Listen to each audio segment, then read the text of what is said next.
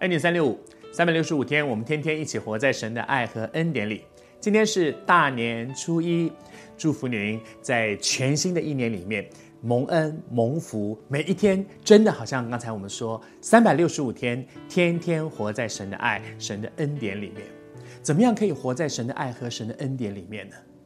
走在神的心意当中，我还是要鼓励你，真的打开圣经来。全新的一年，我们在神面前立下一个心愿，今年。三百六十五天，每一天在神的话当中，不但领受神的话，而且可以遵行神的话。神的话不是一个知识，我读完之后，哦，我懂了，我知道了，而是照着去行，就必定蒙福。祝福您走在神的爱和恩典里面。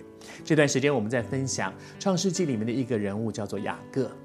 他非常的聪明，他非常的能干，他也非常的努力，但是他非常的倚靠自己，以至于他的人生努力了那么多，最后好像白忙一场，好像常常他会经验这样的事，就是非常努力的抓住一些东西，结果一摊开手来看，好像海边的沙全部都流失掉了，白忙一场。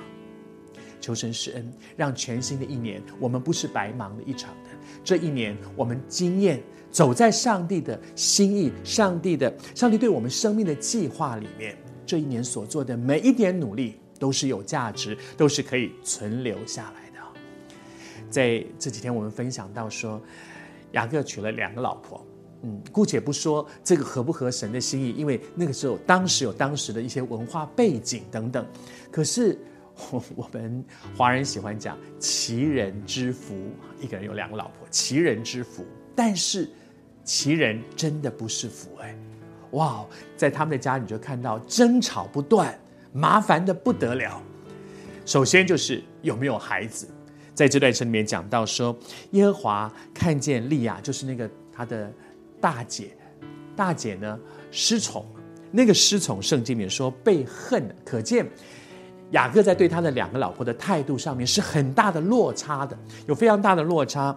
神就使他能够生育，反过来拉结呢就不会生，哇，就开始就开始斗争了，在他们的家里面不断的一家人之中不断的斗争，这是多可悲的、可怕的一件事情啊！神是公平的，人真的不必去羡慕别人。我想，对丽雅可能会觉得哦，我好羡慕我妹妹哦，因为你看，你看我们的先生那么疼她，就对我不好。拉姐可能也说哦，我好羡慕我姐姐哦，她为什么会有小孩，我就没有。我们在台湾啊，喜欢讲一枝草一点露啊，每一只草上面清晨起来都会有露珠。每个人都有上帝量给我们的那一份，没有一个人是全垒打，所有好处都在我身上，也没有一个人是垃圾，所有倒霉事都在他的头上。每一个人身上都有神给我们的恩典，不必羡慕别人。人最悲哀的事就是吃着自己的碗里面，看着别人眼里面。祝福你全新的这一年，不断的看见上帝有足够的恩典在我身上。上帝祝福你，不要羡慕别人。